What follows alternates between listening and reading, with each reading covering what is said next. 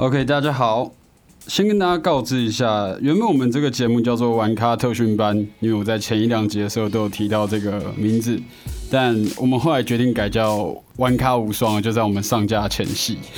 对，所以跟听众朋友们报告一下，从现在开始我们就是“玩咖无双”。小时候应该都有玩过那个《三国无双》吧？你会看到就是像可能一夫当关，万夫莫敌那种状况，是期许这个节目可以带给听众达到这样子的效果，在教软体的场域上面哦。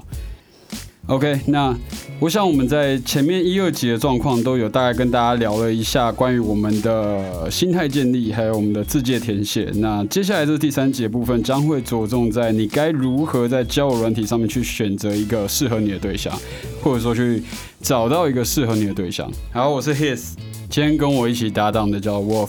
嗨，大家好，我是 Wolf。OK，那我先讲重点。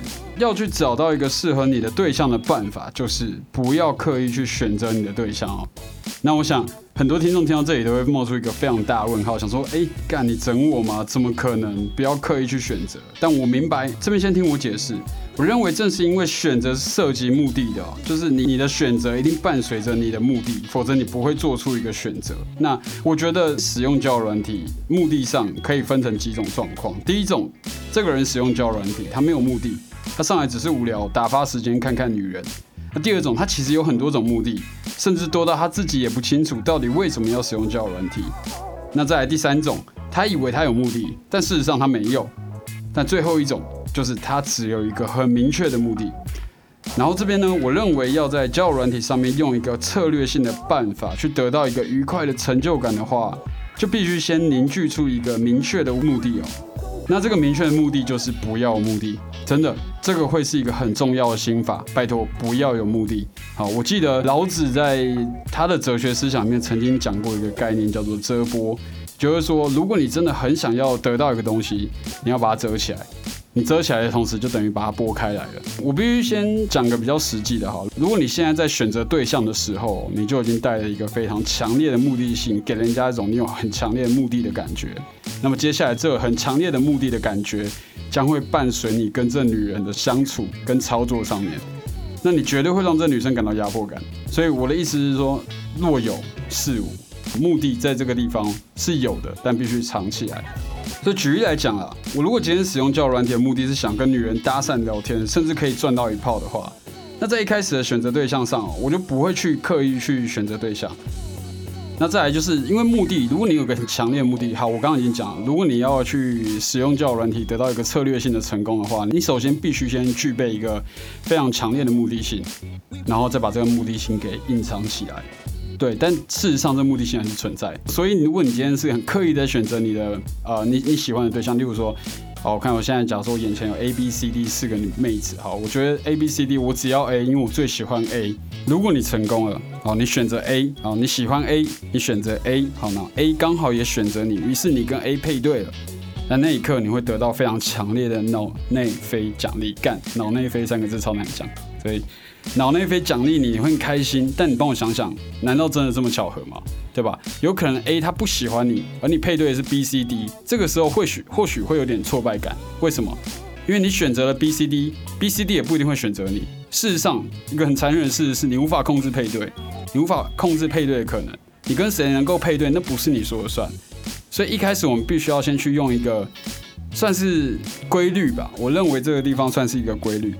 你刚刚讲到那个不要有目的性，可是你要先有一个强大的目的，然后再把这个目的性给内化掉嘛。对对，这很像打太极拳嘛。对对对对对，大家都有看过《倚天屠龙记》吧？对对对，张三丰在教张无忌的时候，不是叫他先一堆招式吗？然后最后是叫他忘掉，你忘越多，你越强。对我讲讲了个比较实际一点，这个有可能有点抽象，但我讲实际一点的概念就是，好，我今天举例来讲，我今天使用交友软体的目的就是为了找一个女人，好 one night stand，然后结果就直接讲上床了，好不好？好了，我就想要跟女人睡一晚，好不好？对嘛？跟这女人 nice stand，跟这女人睡一晚，OK？那我现在已经抱着强烈的这种想法喽，然后接下来在我跟她之间的应对上，我完完全全会把这件事给隐藏起来，我会死死的捏住我的老二，假装这件事情没有发生过。我没有，我不曾在我的想法里面放过说要睡这个女人的想法，就是这么变态。做任何事情都是，我觉得这可能在也是心态上的一个很重要的一环啊。就是我不管做任何事情，你应该要做到的事情是，很不认真的去做一件很认真的事情，或者是很认真的去做一件很不认真的事情。哦，那这样才会发挥出它一个最大的效果。我也不知道为什么，可能就是人性吧，人性就是犯贱。你是不是每一次只要你越不这样想，就这些女人就越想要靠近你？对我讲个我讲个小故事，小时候应该都有听过一个童话是这样，就是有个小男孩，他他具有一个跟海鸥聊天的功能能力，特殊能力。然后他就有一天就走到沙滩去，就海好多海鸥就下来跟他玩，跟他聊天。然后这些海鸥都不怕他哦。有一天他爸看到这一幕，他爸就回去的时候跟这个小男生讲说：“哎，你这么会跟海鸥聊天，不然你抓两只回来，我们家菜这样。”然后小男孩想说：“哦，我这样不好吧？他们都是我的朋友，可是家里真的很穷，我们都快吃不饱。”所以小男孩隔天就带这个忐忑的心情站在海滩上，好，没有一只海鸥下来跟他玩。他发生什么事情？因为心态好不好？心态是一种。你最难掌握的事情，当你正在想一件事情的时候，其实你的行为上也跟着被改变了，而是会被对方察觉的。所以我觉得在这个地方带有目的性的选择，如果你太有目的性了，你虽然心里面是目的性的，但你连行为上都是目的性的话，你会导致的是第一个，对方明显可以察觉到你的目的性，并且受到压迫；在第二个，你会给自己一个很强烈的得失。我记得我小时候去夜店的时候。很奇怪，就是如果那天去夜店，我跟我朋友讲好说，呃，我们今天想办法策略性的攻略一个女人带回去睡的时候，就跟那个小男孩一样，我一只海鸥都没有。对，但如果我今天过去，我就想说，啊，今天喝喝酒、聊聊天、听听音乐就好，啊，我们马上就可以有所收获。好，我也不一定说要去很刻意的靠近一个女生，说，哎，你住哪里啊？你在干嘛？你喝什么酒之类的。就算你没有收获，你当天晚上也会觉得玩得很开心啊。对我有朋友，他就是夜店，他就是直接就下去跳舞，他也没有在管东管西的。他越是这样在前面玩的越疯，然后其他很多人都会觉得他好神奇，他怎么可以玩的那么疯，然后跑去跟他讲话。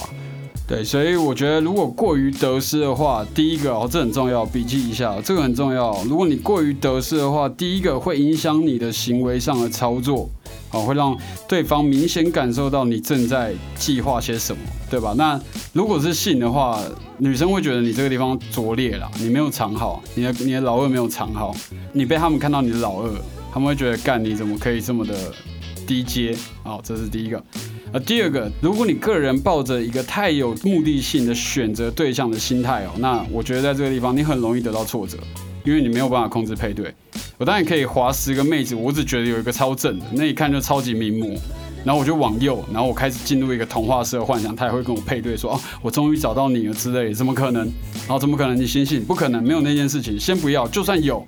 好不好？你得到那件事情，跟你突然中乐透感觉是一样的。哦，那突然中乐透不是一件好事，你可能会在心态上炸裂，你没有办法驾驭那种感觉。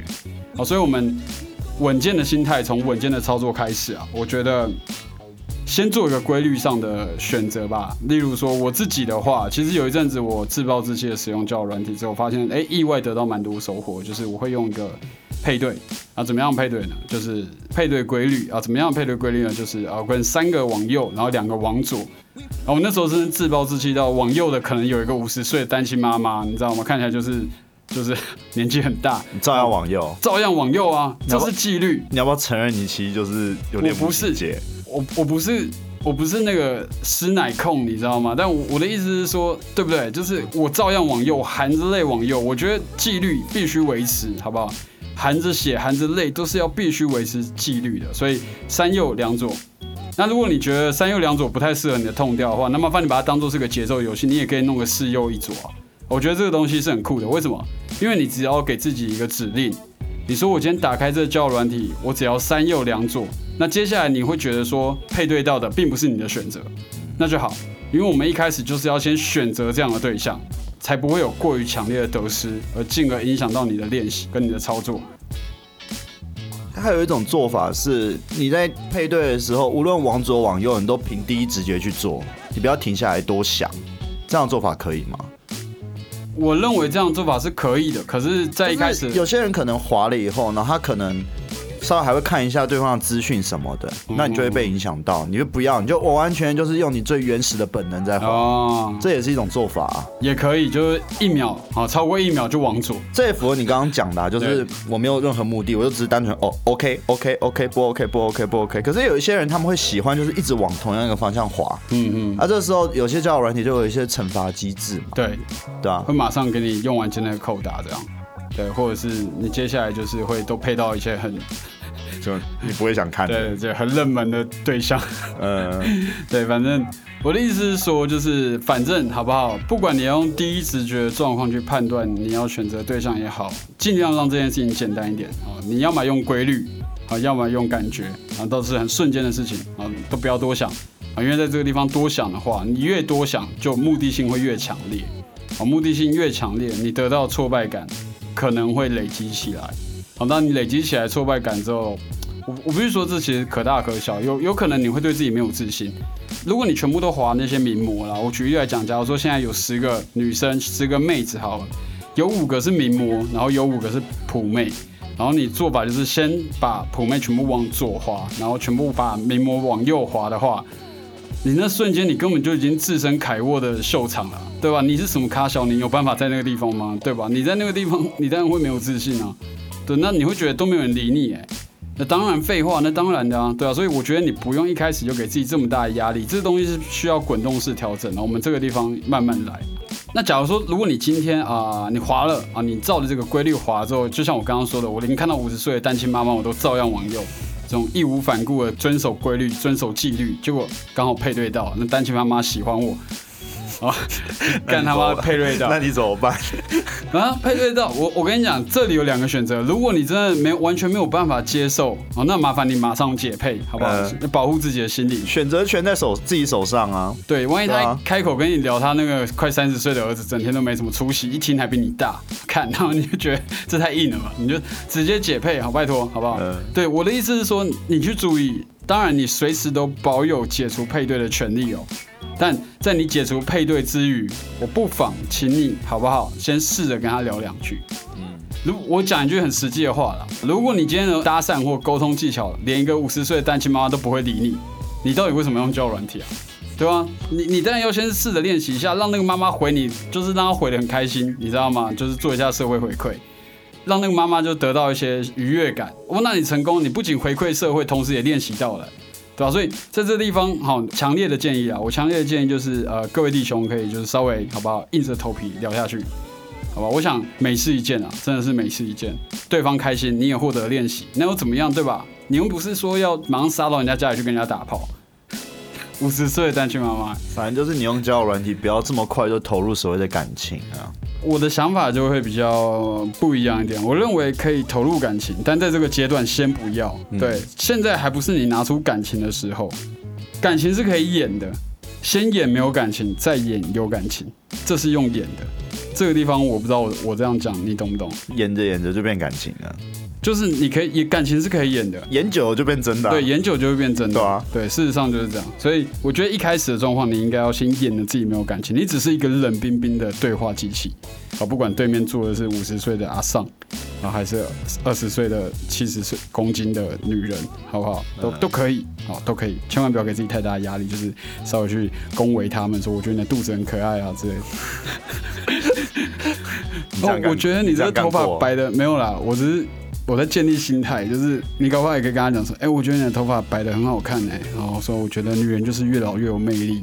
好，稍微去做这件事情，对，为什么？因为想象你是男公关，好不好？你是男公关，你没有办法挑客人，对哦对，你必须从这里开始建立起心态。我认为这是一个很棒的做法，很励志哦，真的很励志。那如果如果你真的受不了，你真的就是你的那个那个羞耻度扣打用完了，你就觉得干开始有有点跟他聊天就想吐，你就马上解配他，好像二话不说解配他，不用带有任何遗憾啊，这种不要愧疚，对对啊，不要愧疚，不然换个角度来讲嘛，女很多女人在跟男生聊天的时候，也是一不符合他的意，他就直接不理你啊，或者直接解配啊，哦，对啊，对啊那你，在啊为什么你这个地方不能这样干？对吧？你在这个地方不要不要给自己道德批判了、没事没事，好不好？就是真的聊天聊得下去就聊啊，聊不下去就解配啊，或者你受不了一一配对到看到就哇靠，然后就解配，好解配啊，保护自己，好保护别人，好，所以啊，那如果你真的找到一个对象哦。这个情况是这样，假设你跟的对象配对到了，哎，的确他是你意料之外的选择，你就是觉得说我没有遇到，就是会有这样的一个女生跟我配对到，那尽管她可能不是你非常喜欢的 type，那你还是得试着好把她接受，好接受她是一个命运的安排，她是你命运安排给你的对话练习对象。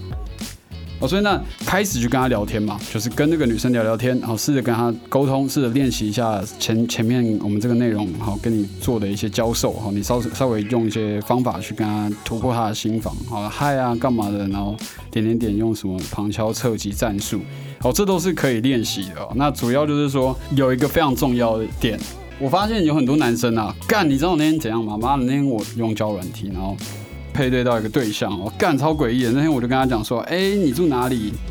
哦，这很废啊！但我跟你讲，我没有一开始就问他说你住哪里。我大概聊了一阵子，哦，聊了一阵子，大概聊了大概四五句话，才会切到说你住哪里。而且我记得是他先问我，所以我才反问回去。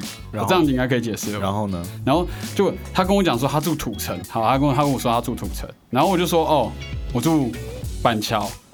我这应该可以讲没差，但我说我住板桥，很近啊，对，很近啊，对不对？然后我就问他，因为我不想跟他讲说，哎，很近啊，因为我在这个地方的思想会觉得说，如果我说很近啊，人家会觉得说你这样，你你现在想要过来是不是？对不对？你不，你知你懂？女生对于好不好？我我必须说，女生的样本数绝对比你们男生还要来的多，是因为他们一天都不知道要接几个配对，哎，而且有些配对是很明确、很低级，他会直接你知道开始问说，哎，要不要约啊？在哪里？很近呢？我现在过去找你买宵夜给你，那个太可怕吧？谁希望啊？对吧？所以那时候我就说哦，土城哦，所以土城土城人晚上不睡觉都在干嘛？他说哦，没有就睡觉吧，就是该死的那种很无聊妹子式回复，你知道吗？嗯。哦，我说哦，那你猜板桥人晚上都在干嘛？然后就不理我，他骂我一顿，你知道吗？他骂我一顿，他说他骂你，对你是不是要他他跟我说你是不是要讲板桥人晚上不睡觉都在打炮？我没有，我只是想要搞个无聊梗，说没有板桥人在睡觉，因为板桥跟土城都是人。板桥人跟土城都是人，所以板桥人也在睡觉。那我哎，我就问他说：“那你知道板桥人晚上都在干嘛吗？”然后就跟我说：“哦，我不知道哎。”然后我就说：“哦，那你猜看看啊。”呃，他就点点点，你是不是要开什么黄腔？你是要说什么板桥人晚上都不睡觉都在打炮？吼吼，天哪！哎，帮我想一下，不好意思哦，我这样问，整个逻辑下来有打炮的概念吗？没有，是谁在想打炮啊？是你哎，好不好？你已经。被蛇咬到，你现在看到绳子就当成是蛇，然后是我的问题吗？不是，好不好？是什么？是谁的问题？是那些你一配对到你就直接传屌照给对方看的男生的问题，哎，好不好？就是你们这些男生动不动要开黄腔，所以我跟你讲，有一个非常绅士。好，我个人在呃情感上，在道德上都非常坚持的一种洁癖，叫做不要低级，好不好？不要低级，不要在对话一开始的时候说传你的屌照，传别人的屌照，然后开黄腔，然后问他说我可不可以去找你？不要，先聊天。好，你要哎，Wolf 有什么想讲？那你为什么不反骂回去？我直接解配他，我觉得他就是很无聊的。没有没有，你为什么不先把他狠狠的嘴一顿，以后再解配呢？我不想啊，你不想浪费时间。我不想，对我我跟你讲，人到这个岁数了，好不好？开始知道你对别人做的事情，就会对自己做。真的，你对别人不友善，你就会对自己不友善啊。对，所以我们要包容友善。但我的我的我心里面的真实想法是这样，就是干又是一个智障妹子，你知道吗？我跟你讲，很多妹子是智障。好，我跟你讲，很多男生也是智障。好，不要不要不要不要 judge 我说什么我是父权主义还干嘛？没有，很多男生跟女生都有智障，只是我遇到的是一个女生的智障，好不好？她觉得哎。哦，你怎么这样子？哦，你是不是要讲什么打炮？你是不是要开黄腔？我不接受色色的话题哦，什么干？不好意思哦，是你在开黄腔哎。没有我觉得是你的照片就给别人就有那种感觉。然后呢，以貌取人吗？对不对？那我也可以说他照片给我一种他智障的感觉哦，我没什么问题啊。是啊，对吧？啊，我为什么跟那智障配对到？因为我遵守这个纪律嘛，对不对？我才刚解配一个五十岁的单亲妈妈。哦，所以拜托，好吧，请各位男生在得到配对之后，麻烦用你的脑聊天，好，把你的血意集中在脑部，而非老二啊！你不要传屌照，真的太危险了，好不好？如果你的这个行为被记录下来，假如说你有一天啊，可你也知道际遇难说，搞不好有一天你要选市长，嗯，然后就有人说，哎，你之前的屌照在这里，好，那这样可以吗？不行啊，好，保护自己，好，保护别人，尊重别人，保护自己。传屌照真的有用？没用吧？到底在想什么？我不懂哎。哎，可是你不觉得这世界上有时候就是会有一些很瞎的事情？就你你觉得好像没用，结果它居然有用了。啊，我我我不觉得这是一个妥当的策略。不知道为什么会有人会这样干嘛？我觉得他们只是想要抒发某种癖好而已。他们只就很像去公园，你知道吗？反正他们就把教软体当做是公园嘛。嗯他就跑去公园，就是你知道衣服一掀，屌就在那边晃来晃去，然后满足自己的瀑布癖之类的。呃，好，那接下来啊，接下来好，如果妹子有回你的话，当然你要跟人家嗨啊。如果妹子有回你的话，这这个部分，接下来我们就进入下一集的内容。我们下一集要教大家是说，哎、假如说你今天跟一个妹子配对到，那你要跟这个妹子聊天，你该怎么起手？好，你该怎么判断去建立对方的轮廓？哦，这是我们下一集要去跟大家解释。嗯，